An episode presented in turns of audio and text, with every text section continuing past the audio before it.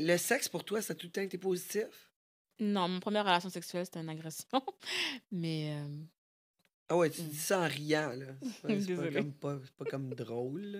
je sais. Mets un peu de drame dans ta voix, s'il te plaît. On recommence. Ma première. Non, je peux pas le dire sans rire. Mais. Mais pourquoi ça te fait rire? Non, non, ça me fait pas rire, c'est juste que je sais pas quand l'autre face à voir. Fait que Ok, ouais. ça, ça te fâche plutôt, c'est ça? Fait que, ouais, c'est ça. Ma première, agress- ma première relation, c'était une agression. C'est pour ça que sinon, je serais sûrement encore vierge jusqu'à mon mariage. Mais j'ai pas vraiment eu le choix. Ok, ouais. Ouais, l'agression. Mais, mais, mais c'est drôle par- parce que t'as, reviré ça en tant que force. Yeah, maintenant, la- je vis bien avec ça. Puis, au début, c'est ça, Tinder, au début, je, je m'en... Tu sais, il y a vraiment beaucoup de gars que c'est parce que je voulais, mais il y a aussi beaucoup de gars que c'est parce que, comme... Je les laissé faire ce qu'ils voulaient, là. Parce que, bon, maintenant, les garçons... Des fois, quand tu dis non, ils écoutent pas tant.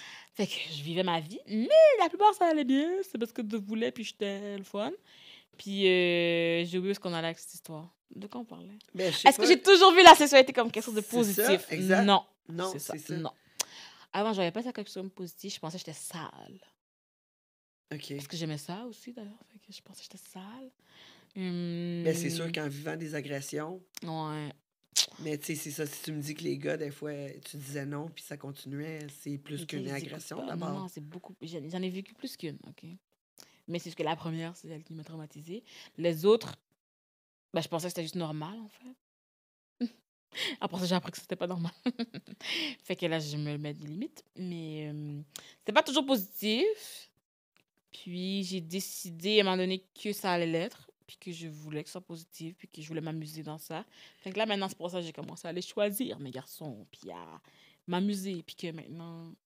Well, il n'y a pas d'option que je viens pas là. C'est je viens, puis c'est tout. Fait que finalement, en, en, étant sex worker, tu prends le contrôle de la sexualité. Fait que c'est peut-être un, un genre de mécanisme de défense. Absolument.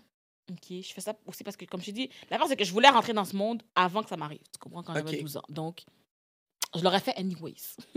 OK, OK. Comme, je l'aurais fait anyways. Le truc, je suis tombée là-dedans parce que je pensais aller dans un affaire de massothérapie.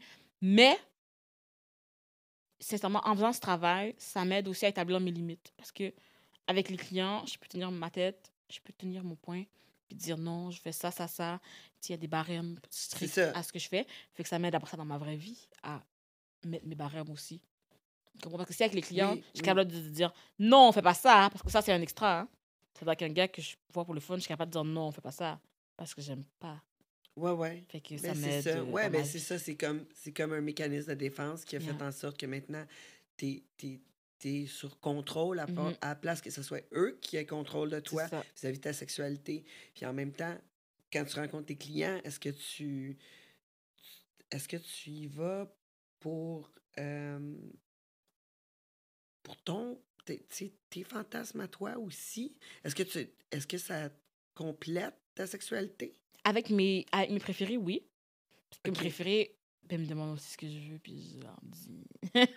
Avec mes préférés, on fait plein de trucs que je veux essayer. Et même avant, la première fois que j'ai fait un gangbang, c'est un client.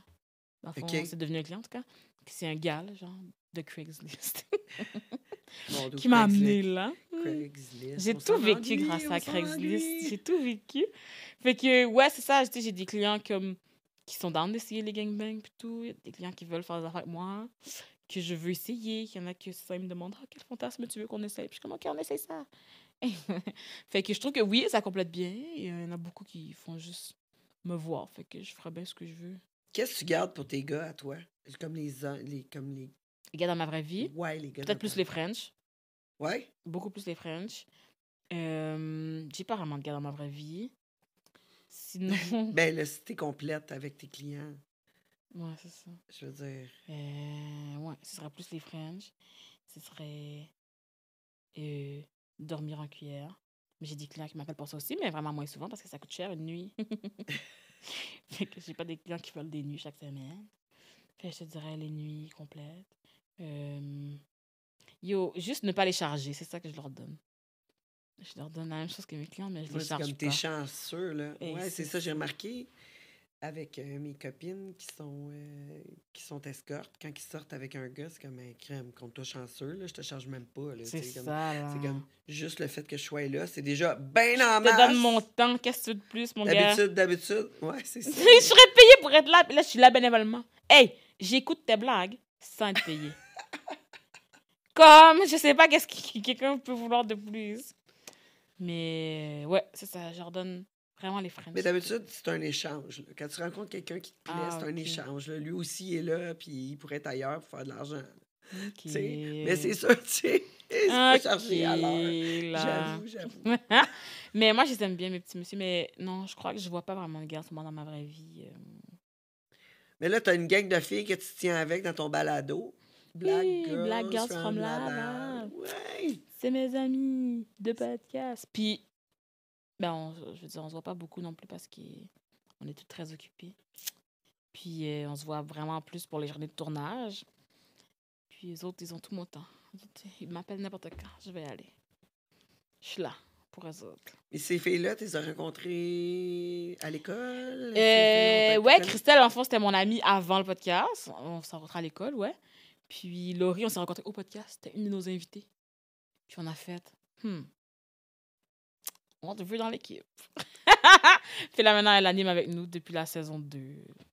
OK, parle-moi un peu de quoi vous parlez. On parle de différents enjeux sociaux, on parle de racisme, de sexisme, de colorisme, on parle de différentes oppressions, genre grossophobie, on parle de, de misogynie, on parle de nos relations aussi avec les humains qui nous entourent, nos relations au travail, nos relations avec le dating, les garçons.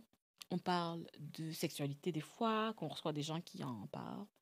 On parle d'occupation double aussi. Comme on veut, dans le fond, parler d'enjeux sociaux, mais aussi être nous. Tu comprends? Parce que, je veux dire, militer, c'est le fun, mais pas 24 heures sur 24, là, la gang. On a besoin de break. Si je veux parler d'occupation double, je veux dire, je suis un humain. Je regarde OD. On va parler d'OD. S'il arrive quelque chose de racisme au travail, je vais en parler. Mais il arrive quelque chose que à OD, Mathieu, il est chaud. Je vais parler de Mathieu. Mais, mais à OD, cette année, là, moi, c'est la première fois que j'écoutais euh, Occupation Double. Ma fille est rendue à 8 ans, going on 16. Là. Vraiment comme ado. Moi, j'écoute zéro télé. mais là, ma fille, en étant. Puis elle non plus, elle écoute pas la télé. Mais là, il y a quelqu'un qui me parle d'occupation double. Je dis à ma fille, je dis, il me semble que t'aimerais ça, tu sais. Mhm. Comme, ah, les gars, ah, ouais, ah, les French, ah. Ouais, tu sais. J'ai dit, il me semble que c'est juste parfait, puis c'est pas long, parce qu'elle, elle a pas l'attention sur la télé ben, ben longtemps. J'ai dit, on va écouter ça. J'ai été surpris de comment que les hommes étaient émotifs dans mais Occupation Double. écouté l'année où Euh, euh, euh, j'étais le plus OD émotif dans, dans l'Ouest. J'ai dit, c'est ça. quoi cette affaire-là? J'ai dit, je suis peut-être old school un peu, là, mais pour moi, les filles, j'ai comme, on dit, quasiment pas vu brailler les filles, là. Ça a été comme, il y avait de quoi à dire, il disait, ça chicanait un peu, tu sais, mais ça disait tout le temps les vraies Cette affaires. année, les gars étaient t'sais, proches de leurs les émotions gars, c'était comme, Oh, tu t'en vas, bro! Ça, ok, ça c'était le plus drôle. Quand c'est comme, la gang, il meurt pas, là. Il va pas à la guerre, là. Il revient au Québec. Comme, calmez-vous, les garçons. Même eux, quand, après, genre, quand ils sont revenus, ils étaient comme, ouais, peut-être qu'on a abusé un peu. Je suis comme, les gars, vous avez pleuré parce que le gars revient au Québec. Et puis c'est la fin. Fait que vous le voyez dans deux semaines, là. C'est pas, il part pas semaine 1, puis vous le revoyez dans six mois. Vous allez le revoir dans deux semaines. Ça me faisait poser des questions. Je suis comme, la relation est peut-être plus deep qu'on pense, là. C'est Mais- passé de quoi, là? Il y a eu un gangbang les toilettes un Oh moment donné, là, Mais pas. sinon, mais j'étais contente. Ok, j'étais quand même contente qu'on voit des hommes proches de leurs émotions pour dire que les garçons, ça. arrêtez de penser que vous n'avez pas le droit de pleurer, vous avez le droit. Parce que c'est là qu'ils viennent avoir ça shooté dans les écoles parce qu'ils pensaient qu'ils n'avaient pas le droit d'avoir d'émotions. Mais des fois aussi. Cette année, comme tu dis, c'était vraiment beaucoup parce que des fois. T'es comme, ah oui, pour ça, pour vrai, les gars? Ouais, mais Il revient au Québec dans deux semaines, calme-toi. c'est ça, mais tu penses-tu que ça reflète un peu ce qui se passe dans la société en ce moment? Je pense que ça reflète ce que les gens. Comme que les hommes sont de plus en plus près de leurs émotions, que, que les rôles sont en train de changer. Ben, je pense qu'ils sont en la train de s'ouvrir, ouais, Ouais. de s'ouvrir à leurs émotions. Tant mieux, parce que comme je te dis, si tu es capable d'exprimer ton émotion, tu vas moins exploser plus tard en donnant des coups au monde, puis en les tuant, puis en te battant. Fait que Ouais. tant mieux. Mais, euh, c'est ça, je pense, je, sais, je pense que c'est plus parce qu'ils les vivaient, les émotions. Là, ils ouais. avaient les émotions. Mais je pense qu'en ce moment, ils font juste avoir assez de couilles pour les montrer au grand jour. Vous avez aimé ça, vous avez écouté jusqu'au bout, mais ça, c'était pas le bout. C'est la fin de la partie gratuite.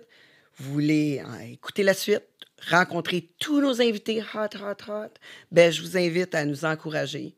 Patreon.com, le monde de Tangerine.